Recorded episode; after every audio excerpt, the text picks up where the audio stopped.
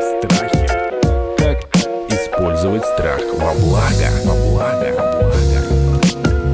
Моя история, в принципе, наверное, как из таких не очень хороших фильмов. То есть он оказался психически больным человеком. Сама эта любовная привязанность и маниакальная такая страсть, она и была манифестацией этого расстройства. Человек как на работу просто приходил ко мне к подъезду, отслеживал, где я работаю, работаю. Порядка 1% населения популяции людей болеет тяжелыми психическими заболеваниями. Здравствуйте, это подкаст «Страхи и ошибки». Мы продолжаем наш сезон, посвященный детским и, ну, скажем так, юношеским травмам, тому, как они меняют нашу жизнь не только в плане неисправимого прошлого, хотя на самом деле его можно еще исправить, но и нашего будущего и настоящего. Сегодняшняя тема такой, знаете, кошмар любой девушки. Вот правда, правда. Я думала, что это бывает в воображении, на самом деле это, к сожалению, бывает в жизни. Сейчас вам расскажем эту историю. Наша героиня Любовь говорит о том, что ее три года преследовал ухажер. Он оказался психически не совсем здоровым, и теперь она боится ходить одна по улице. Я могу себе представить и понять. Поэтому куратор нашего сезона, психотерапевт, руководитель экспертного совета Международного института психосоматического здоровья Сергей Мартынов сейчас постарается помочь не только нашей героине, но и всем нам, кто боится вот этого кошмара, что какой-нибудь псих западет на тебя и будет тебя преследовать. А там, ну, сами понимаете, непонятные последствия. Ну что, Любовь, расскажите, пожалуйста, вашу историю. Добрый день всем. Моя история, в принципе, наверное, как из таких не очень хороших фильмов. Я, в принципе, уже смутно все это помню, как-то хотелось все это стереть. Сколько вам было лет? На тот момент, когда все это началось, мне было лет, наверное, 19-20, но история-то как бы началась задолго до этого. То есть с человеком, который меня преследовал, я познакомилась не в 19, не в 20, я познакомилась учась еще в школе.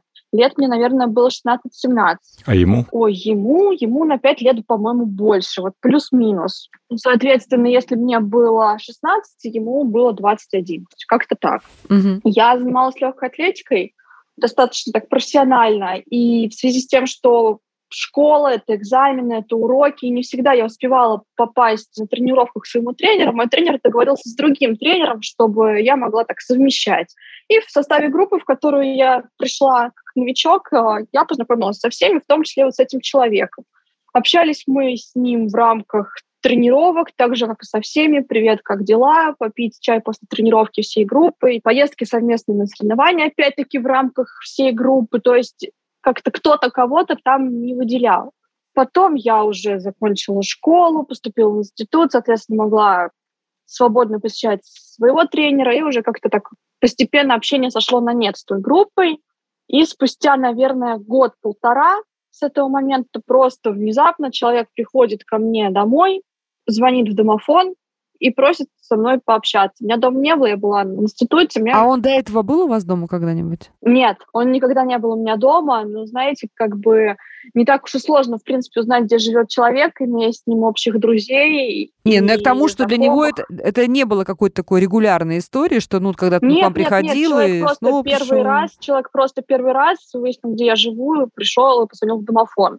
Вот. И он с кем-то поговорил Там из ваших родных, да? Он, да, он поговорил с моей мамой, мама тоже как бы понятия не имела о том, кто это, что это, звонит мне и говорит, дочь, тут к тебе вот пришел такой-то, такой-то, хочет с тобой пообщаться. Я сказала, что ты в институте, пускай зайдет вечером. Как бы моя мама ни о чем плохом подумать не могла, и, естественно, человек вечером заходит.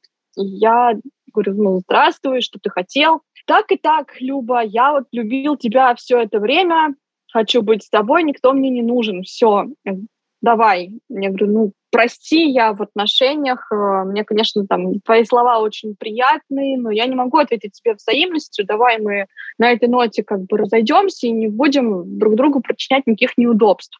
Да, хорошо, сказал мне этот человек, и на следующий день он опять пришел ко мне, и с тех пор это продолжалось каждый божий день. Человек как на работу просто приходил ко мне к подъезду, иногда ему удавалось проникать в подъезд, тогда он стоял около квартиры, мы живем на пятом этаже, лифта у нас нет. И человек просто с лестницы его спускали, даже другие соседи, потому что как бы он доставал дискомфорт не только мне и моей семье, но в целом всем Не, ну хорошо, ну приходил и приходил, и что? Ну, ему объясняешь, что никак, ну не получится, ну зачем? Ну, у меня брат младше меня, ему не нравится это, он боится, ты Мгм. стоишь, он не знает, он не может выйти из дома.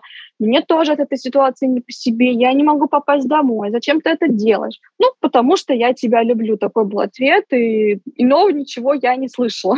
Ну хорошо, ладно. Мой это- молодой человек, да, разговаривал, мои родители разговаривали, ничего не приносило результат И чем это все закончилось? вот эти все многолетние походы ко мне домой э, пропущу, он выслеживал, где я работаю. Я несколько раз меняла работу в этот период. Он приходил ко мне на работу, он спрашивал моих коллег, он один раз даже вломился в офис. Я писала на него заявление три раза, и мне попался один единственный человек, я не помню, к сожалению, его имени, он мне дал свой личный номер телефона и сказал, он, если к вам придет, вы мне позвоните, если я на работе, я сам приеду, если я не на работе, я вызову какую-то другую группу, чтобы они вам помогли. А все остальные сотрудники органов мне утверждали, ну что мы с ним сделаем? Он же вас не убьет, не убил. Ну что мы сделаем? Ну, Так, предупреждение. любовь. И дальше озвучим, что? И все. и дальше? Он опять пришел к моим родителям, я уже переехала просто на другую квартиру, он не знал, где я живу, он пришел к моим родителям, и мама дала ему позвонить своего телефона мне. То есть э, я ему еще раз все объяснила, он ушел, я поменяла работу, он не смог узнать, где я работаю, он не смог э, как бы больше нигде меня найти, хотя несколько раз его видела в городе, но меня нет. И просто как-то это все зашло на нет. Я сейчас послеживаю за ним в соцсетях.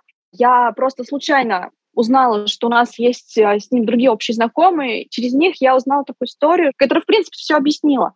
Я узнала, что в один день его родители пришли домой, и просто на них сын бежит с молотком и говорит, я вас всех сейчас тут убью. То есть он оказался психически больным человеком, Да, правильно? да, да, он, он оказался психически больным человеком, он напал на родителей, тогда его уже повели э, проверяться, хотя до этого, мне казалось, предпосылки были.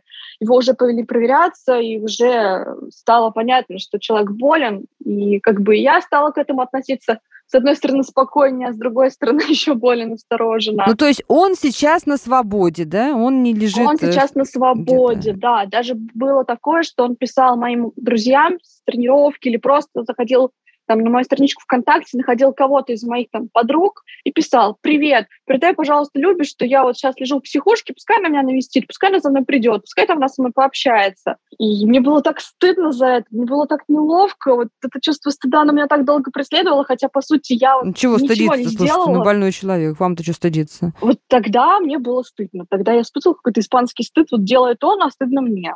Сейчас я понимаю, что стыдиться на самом деле нечего, и это было очень глупо с моей стороны. А тогда со всеми остальными чувствами, чувство стыда у меня тоже было. Как-то вы себя винили, наверное, в происходящем, да, и Я видели. не то чтобы винила себя, я же, ну, как бы вам сказать, я никаких действий в отношении его не совершала, чтобы от него такое внимание повышенное ко мне было. То есть меня вот этой вины не было. У меня была вина перед знакомыми, что я их ставлю в какое-то неудобное положение, что я доставляю им какие-то вот эти вот проблемы, неудобства своими проблемами, неудобствами. Вот. Слушайте, это все Вот вторично. Я бы свихнулась просто от мысли, что ходит по городу вокруг меня, вокруг моего дома какой-то псих, который, значит, э, не пойми, что у него в голове, что-то может произойти. Вот, вот правда. Ну, на я- самом деле, да, было очень страшно, знаете, заходить в подъезд, думая, а вдруг он там стоит. Вот, и- Какой и кошмар. что я сделаю? У меня было такое, вот я сейчас выйду с работы, а он там стоит, я какими-то дворами все время ходила. У меня была одна ситуация, я ехала на работу, и я просто чисто случайно глянула в окно незадолго до выхода. То есть там было много народу в маршрутке. Я вот прям почему-то посмотрела в окно и увидела, что он стоит на светофоре около остановки, как будто он ждет кого-то. И я просто проехала, вышла на следующий и двором прошла на работу. То есть вот просто воля такая случая, и вот мне повезло. Хотя если бы я вышла до той остановки, тогда я не знаю, что бы было. Может быть, ничего бы и не было. А может, и было. Я даже не знаю тут, тут с чего начать, потому что меня, Сергей, волнуют две, наверное, как минимум линии в этой истории. Это, собственно, психическое состояние, психологическое состояние нашей героини, да, и как ей вообще жить, зная, что ты являешься объектом преследования нездорового человека. Это первое. А второе, как справляться с такой ситуацией, то есть как себя обезопасить, потому что мы с вами, друзья, прекрасно знаем изъяны нашего законодательства, тоже не будем э, погружаться в предысторию, почему так, но сегодня действительно госпитализировать человека помимо его воли психически нездорового очень-очень сложно, да, то есть ты пойди докажи, что он представляет угрозу себе или обществу. И в этом смысле обезопасить себя сложно. Поэтому, может быть, есть какие-то приемы какие-то, вот вы как специалист расскажете. Ну вот начнем давайте со второго, да. Как выглядит картина мира со стороны этого человека? Любовь, спасибо вам за вашу историю. Действительно, здесь есть необходимость разъяснить несколько вопросов. Ну, первый вопрос касательно того, как либерализировано наше законодательство и как защищены права психически больных людей действительно без обращения человека за психиатрической помощью, оказание ему этой психиатрической помощи, даже при том, что у него есть психиатрическое расстройство тяжелое, уже диагностированное, невозможно без его обращения. Исключением являются только те случаи, когда человек представляют угрозу себе или окружающим, и эта угроза доказана. То есть есть какие-то правовые уже последствия его поведения. И а, с одной стороны, это ну, защита прав психически больных людей. С другой стороны, конечно, здесь надо понимать, что те трудности, с которыми сталкиваются люди, которые взаимодействуют а, с тяжело больными людьми, они вынуждены как-то сами выстраивать защищать. дистанцию, да, чтобы не стать жертвой таких людей, если они склонны к какому-то насильственному поведению. И я действительно работал как клинический психолог вместе с психиатрами с большим количеством э, больных людей, и среди них были люди, которые вот имеют такую маниакальную привязанность, где любовная страсть, она уже вписана в какой-то бредовой сюжет, или в стадии формирования бредового сюжета находится, когда присутствуют какие-то галлюцинации, то есть какие-то продуктивные симптомы тяжелого психического заболевания, шизофрении, например. И действительно такая маниакальная привязанность, она может доставлять большой дискомфорт. И даже вот как у нашей пациентки сегодняшней, любовь может э, приводить к травматическим переживаниям. Несомненно, любовь пережила эту травму. И в какой-то мере является ее носителем и сейчас, поскольку эта травма определяет в некоторой мере поведение любови, ее такую ориентировочную реакцию, некоторую настороженность в поведении, недоверие людям, видимо, и необходимость учета того, что этот человек снова может появиться в ее жизни. И, конечно, это доставляет определенные психологические страдания любови и ограничивает ее поведение. Но дело в том, что порядка 1% населения популяции людей болеет тяжелыми психическими заболеваниями. Во всех обществах, во все времена. Но любовь нам, от этого не легче. Нам Сергей. это нужно учитывать. Сейчас мы поговорим про любовь. Первый вопрос был просто про более широкую ситуацию, mm-hmm. да, с психическими заболеваниями. Слава богу, у нас в стране достаточно четко поставлена возможность и с точки зрения здравоохранения, и с точки зрения там, психологической помощи, возможность оказания помощи этим людям. И если человек, страдающий тяжелым психическим заболеванием, получает необходимую медицинскую помощь, прежде всего психиатрическую и психологическую, то его заболевание не затронет других людей. Оно будет в стадии ремиссии, и он будет проявлять себя так же, как э, проявляют себя другие здоровые люди. Давайте по-простому. Если он будет принимать есть... правильные препараты. Да, то есть кто-то есть рядом с ним, кто следит за тем, чтобы он принимал правильные препараты регулярно, да? Да, и он сам может за этим следить. Если он находится в стадии ремиссии, он отлично за этим может следить сам, а его психиатр и там клинический психолог, с которым он сотрудничает, они будут помогать ему формировать здесь правильное отношение к, заболеванию. Но здесь явно не тот случай. Здесь Скорее всего, сама эта любовная привязанность и маниакальная такая страсть, она и была манифестацией этого расстройства. Mm. И, к сожалению, знала об этом только любовь, и его близкие об этом даже не знали. И уж тем более об этом не знали врачи, а к врачам он попал только тогда, когда уже На своих оказался родителей с, молотком перед да. своими родителями. Мгм.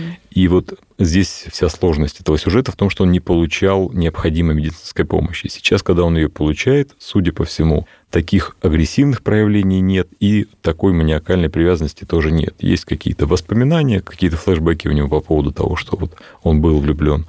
А все-таки уже его поведение не мотивировано этими переживаниями. А что у него в голове в этот момент происходит, когда вот он преследует девушку? Как он себе это видит? Вот получает там отказы? Дело в том, что в большинстве случаев эти люди опираются на свое представление о том, как эту любовь проявлять, и о том, что такое любовь, и, и мало учитывают вот этот совершенно необходимый в любви аспект взаимности. Мгм. Любой здоровый взрослый человек, он учитывает аспект взаимности и выстраивает отношения таким образом, что он делает один шажок и ждет, когда шажок сделают с противоположной Мгм. стороны.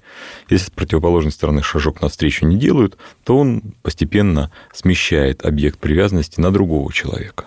И, наверное, каждому человеку знакомо такое ощущение невзаимности в подростничестве, когда люди еще не научились эту взаимность выстраивать.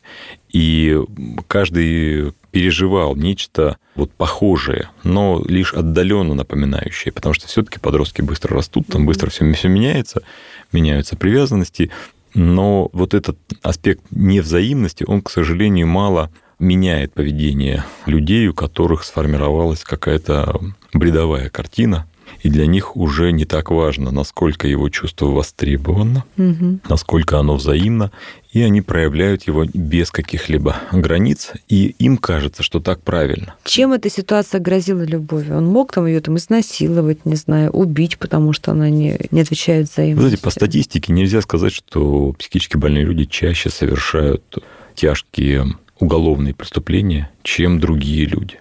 Чаще всего тяжкие уголовные преступления совершают э, люди, находящиеся в алкогольном опьянении. Мгм. чаще, чем психически больные люди, потому что они тоже не в реальности. Да, они находятся вот в состоянии алкогольного опьянения. У них какая-то эмоциональная там волна, да, и они гораздо более опасны, чем психически больные люди, которые, как правило, в своих переживаниях и не склонны к противоправным действиям. Любовь, а как вот вы его, ну, скажем так, отшивали? Да что вы ему говорили? Или как вы себя вели в тех ситуациях, когда вы не могли его избежать? На самом деле, я, конечно, ну, мне реально было страшно. Я не буду тут геройствовать, мне реально было объективно страшно. Я не знала, чего можно от этого человека ожидать. Я понимала, что что-то с ним не в порядке. Я не знала, что у него А он пытался болезнь. к Я вам там понимала, при- что прикоснуться как-то вам э, ну, или один раз меня, препятствовать? да, проходу? пытался за руку схватить, но я как-то так Мгм. вырвалась, так заперлась, и Мгм. это все так быстро все промелькнуло, что как такового результата не принесло. Да, я пыталась с ним изъясняться нормально, я пыталась ему объяснить свои какие-то чувства, что мне это некомфортно, неприятно,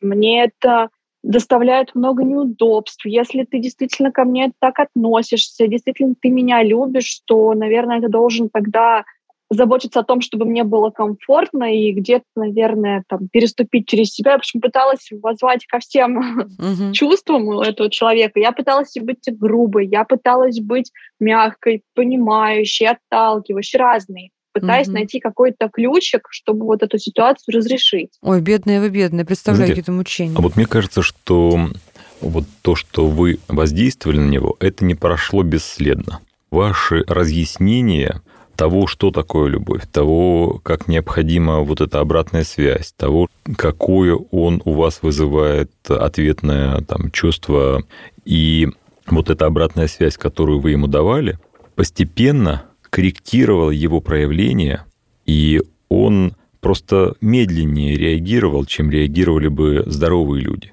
Но в результате то, что вы делали, имело позитивные последствия и для него, и является определенным положительным опытом для вас. Потому что вы смогли разъяснить какие-то очень сложные вещи даже человеку, находящемуся, в общем, в довольно тяжелом психическом состоянии. Мне кажется, что это очень положительный опыт, который говорит о том, что у вас есть и талант к таким вещам, и определенная смелость, и этот жизненный опыт, мне кажется, много может дать вам уверенности в себе и понимание того, что вы можете решать самые сложные психологические задачи. Я хотела спросить, удавалось ли вам, как вам кажется, вот этот, к сожалению, полученный вами навык общения с психически не вполне здоровым человеком, потом как-то, может быть, конвертировать в какие-то навыки там, на работе, в каком-то общении? Ну, на самом деле, да, наверное. Сейчас, когда вы мне это объяснили, я уже понимаю, почему. Но, в принципе, я работаю менеджером, и подход я могу найти к практически любому человеку. И с помощью каких-то, не скажу, чтобы зеркальных каких-то таких вот, не зеркального ли общения, а больше веду себя так, как человеку бы хотелось, чтобы я себя вела, я могу добиться тех результатов, которые в работе мне вот как раз-таки нужны там. Да, Выбить вот... лучшую цену или там получить необходимые сроки. То есть всегда можно договориться. Вариативность поведения, более широкий спектр выбора – это определенный опыт, который вы получили. И мне кажется, что его не нужно обесценивать. Это то, чему вы научились вот в этом взаимодействии. И вы большой молодец. То есть я действительно уверен, что этот опыт э, ничем другим не заменишь. И сейчас, э, ну, какой человек вас может напугать из ваших клиентов? Я думаю, что вряд ли кто-то сможет это сделать.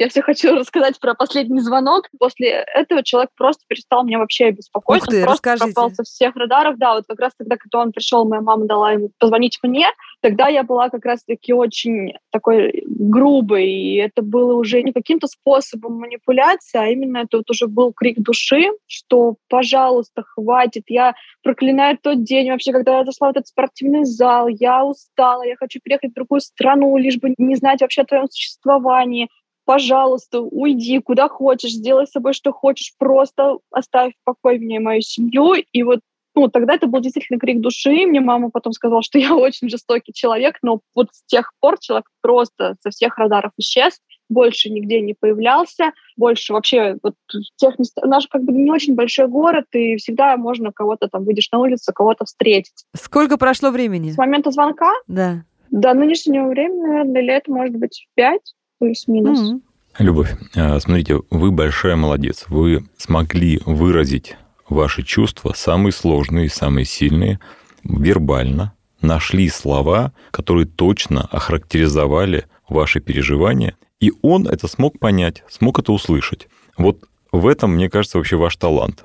И именно благодаря этим словам может быть грубым, потому что иногда ну, грубые переживания, тяжелые переживания нужно выражать в грубых словах, да, так тоже бывает. Но в результате человек считал вашу эмоцию, понял, что вы переживаете, посочувствовал вам, возможно, и изменил свое поведение. Это прекрасно. И видите, оказывается, что не нужно покидать свою страну, нужно просто научиться выражать свои чувства словами. Вот. А в других странах все то же самое, только хуже. Ну, скорее всего, там с таким же диагнозом люди по улицам ходят. Это точно. Так вот, что я хотела сказать, что мне кажется, что в целом ведь, ну, Бог мироздания заботится о нас. И просто иногда те уроки, которые необходимы для нашего благополучного будущего, для нашего развития, для нашей счастливой жизни, вот они иногда нам почему-то преподносятся в довольно жесткой форме.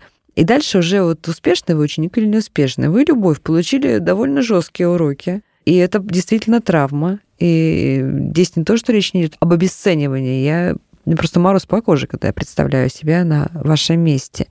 Но ведь вы просто супер-пупер-мега отличница, да? Вы извлекли из них, из этих уроков, все, что вам нужно было. Вы сдали все зачеты и экзамены и конвертировали это. Вот я прям почувствовала, когда задала этот вопрос. Вы конвертировали это в свой личный профессиональный успех потрясающе. Это те университеты, в которых дипломов не выдают, и не академическими часами там преподается, преподается самой жизнью. Но те университеты, ценность которых, наверное, самая высокая. Я вас с этим поздравляю и прям вот искренне вами восхищаюсь, хотя параллельно, конечно же, очень сочувствую, очень сопереживаю этому чудовищному опыту. И все таки вот я вам хочу сказать, Сергей, вам сейчас, как человеку из отрасли, ну вы как-то инициируете, в конце концов, э, как-то обратитесь к нашим законодателям. Давайте нас как-то защищать все таки вот от этих людей.